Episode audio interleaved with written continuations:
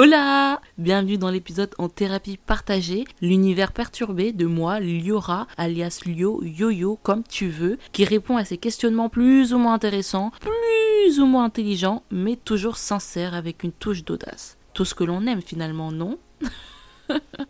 Bref, la question du jour est Mes rêves vont-ils me traumatiser? Alors cela, Virginie, est une débrouille. Virginie, tu débrouilles. On va pas t'aider. Bon, j'abuse un peu sur le côté traumatisme, mais vous commencez à me connaître, toujours plus la dame. Mais en vrai, parfois, je dois avouer que certains de mes rêves sont plutôt marquants, que ce soit positif ou négatif. Donc en gros, que ce soit des rêves-rêves ou des cauchemars. Voilà. Et d'ailleurs, je sais pas pour vous, mais il y a des périodes où je note mes rêves dans un carnet et dès que je me réveille et que je me souviens encore de ce rêve, et bah hop, direction le carnet. Et je fais ça depuis euh, vraiment longtemps et c'est par période, car déjà il y a des moments où je me souviens pas du tout de mes rêves. Et puis parfois, je dois l'avouer, flemme d'écrire jusqu'à. Ça fait tellement mal à la main, genre vraiment tellement mal à la main. D'ailleurs, c'est la même sensation à l'enseigne quand les profs te faisaient écrire beaucoup sans faire de pause. C'est t'avais mal de fou à cette main, une vraie Bon, après, vous allez me dire, oui, mais Liora, tu n'es pas obligée d'écrire vite. Oui, je sais. Mais en vrai, j'ai peur d'oublier. Bon, j'avoue, je fais tout ça aussi pour que ma bosse de l'écrivain revienne. Simplement pour flex un petit peu.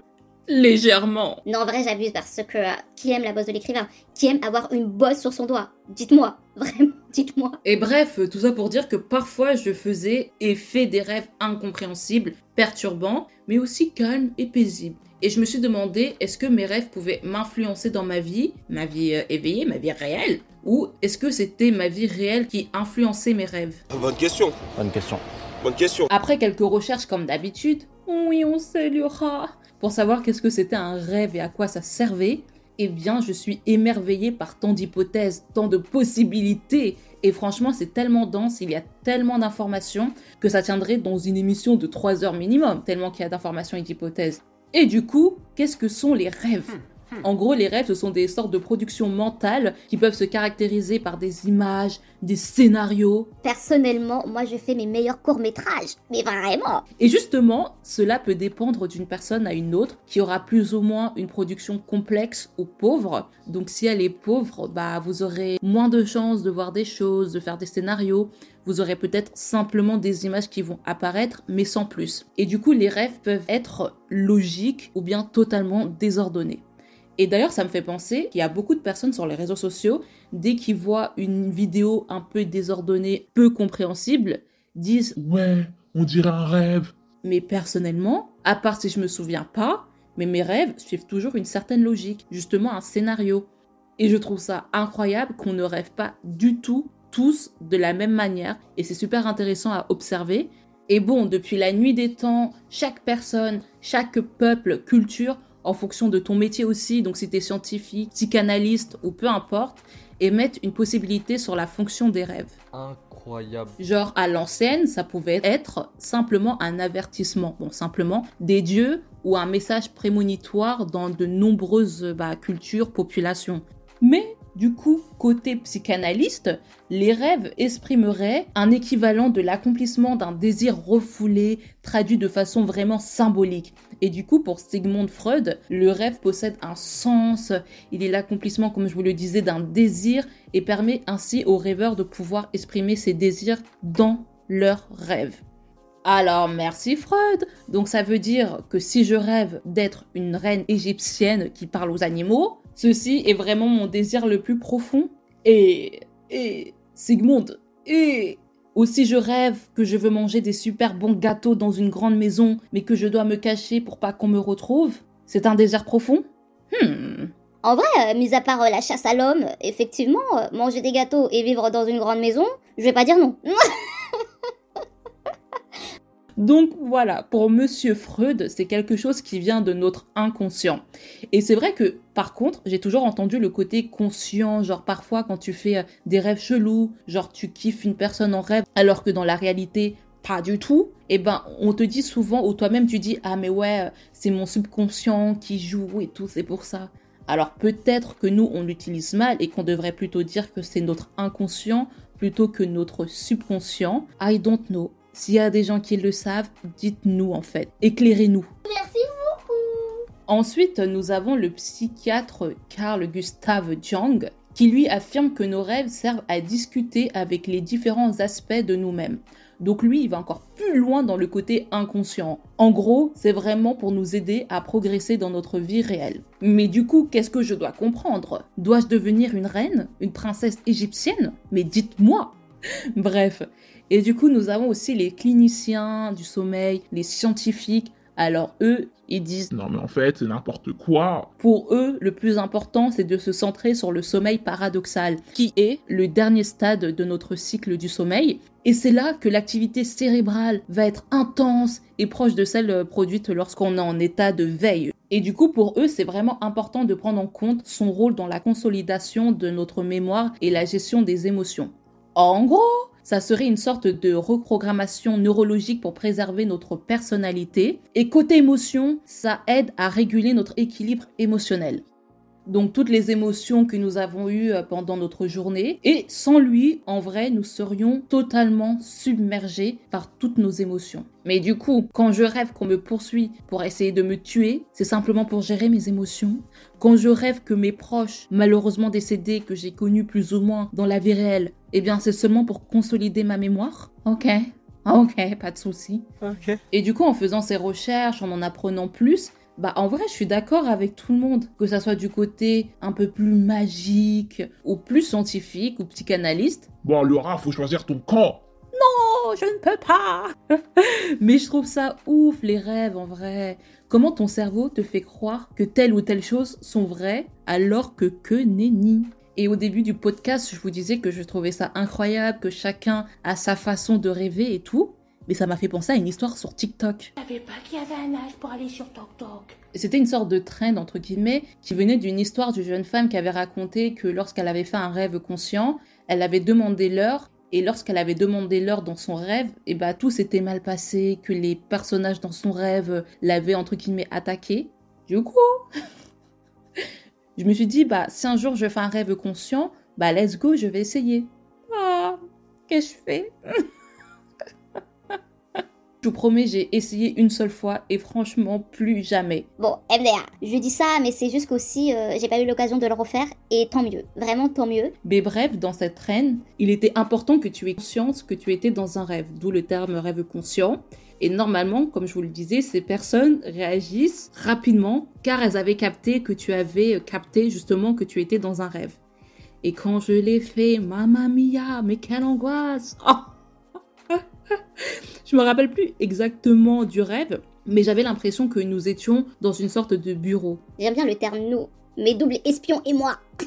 Et là, j'ai conscience que c'est un rêve. Et je pense donc à cette reine de TikTok. Et je dis, bon, bah, je vais demander l'heure. Ce que je fais. Et je suis là en mode, ah, mais quelle heure est-il? Et là, et là, ils se retournent tous et ils me regardent.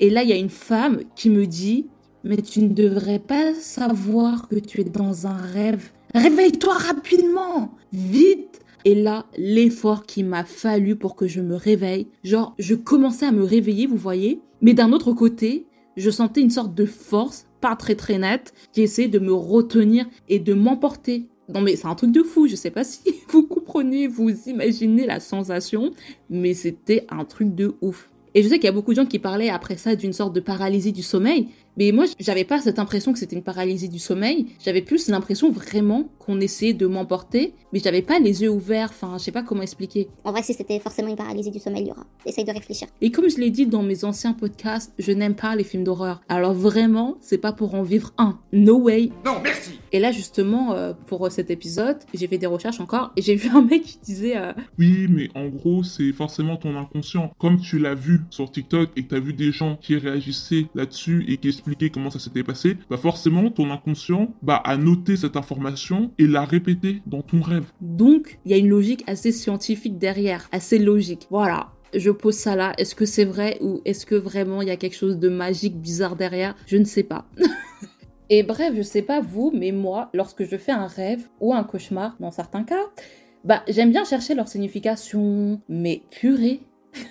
Parfois, je devrais éviter l'angoisse que ça peut te mettre. Enfin, si tout va bien, si la signification est plutôt positive, c'est trop bien. Genre, tu vis ta meilleure vie. Mais quand elle est négative, Et je vous promets, ça vous fout une angoisse. Tu te sens mal. Tu dis, oh non, il y a quelqu'un qui me veut du mal dans la vraie vie. Non, laissez-moi tranquille. Non, je risque de me blesser dans pas longtemps. Non, je risque de perdre mes cheveux dans la vraie vie. Non, non. Et du coup, là, ça me fait quand même rebondir sur un dernier truc, c'est que oui, la plupart du temps, moi, je note mes rêves ou soit je m'en souviens pas du tout, ok?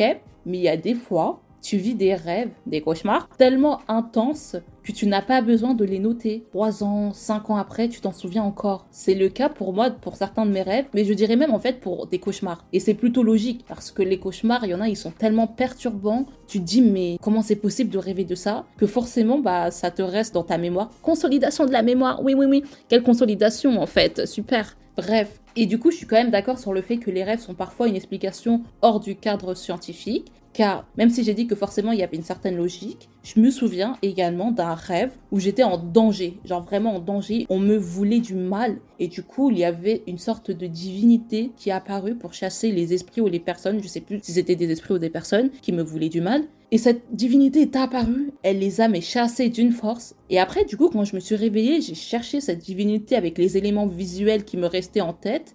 Et j'ai trouvé, genre j'ai trouvé, après des heures de recherche, j'ai trouvé, et j'ai vu la divinité, j'ai vu la même tête, genre c'était vraiment la même tête, et c'était en gros une divinité indienne, protectrice, mais je crois qu'elle avait aussi un côté un peu méchant, mais je sais plus, mais bref, je me souviens simplement du côté assez protecteur, et c'est ouf parce que en soi, enfin, je connaissais pas cette divinité, je ne suis pas de confession euh, hindouisme, donc je ne pourrais pas expliquer le pourquoi du comment ça m'est arrivé, comment c'est arrivé dans mes rêves, comment j'ai pu rêver de ceci en fait. Et je trouve ça incroyable.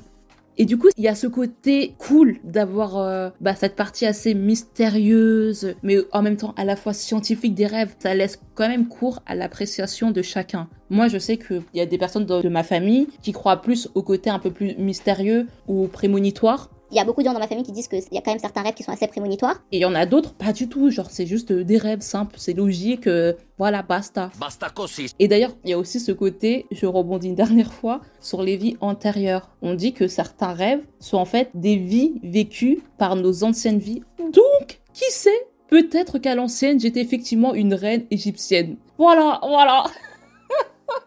Laura, arrête ton déni et arrête de t'appeler par la troisième personne, tu n'es pas Alain Delon. Purée de cacahuètes. euh. Alors, la réponse finale à la question Mes rêves vont-ils me traumatiser? Moi, je pense que la question, elle est vite répondue. Je dirais non. Peut-être à la limite mes cauchemars, oui, ça c'est sûr. Mais en tout cas, comme je vous le disais, je trouve ça top. Il y a tellement d'hypothèses, tellement de possibilités de croire à la signification des rêves, à pourquoi ils sont là. Et puis, en vrai, je viens de trouver le terme. Nos rêves sont un peu nos thérapies de nuit. Mais c'est totalement ça. Le jour, on fait des podcasts pour raconter nos vies et le soir, on fait nos rêves avec nos scénarios pour intégrer une nouvelle phase de nos thérapies. Mais c'est incroyable En tout cas, je vous souhaite de faire des magnifiques rêves où vous pouvez vous épanouir, consolider vos mémoires, réguler vos émotions. C'est tout ce que je vous souhaite et surtout, dormez bien, tout simplement.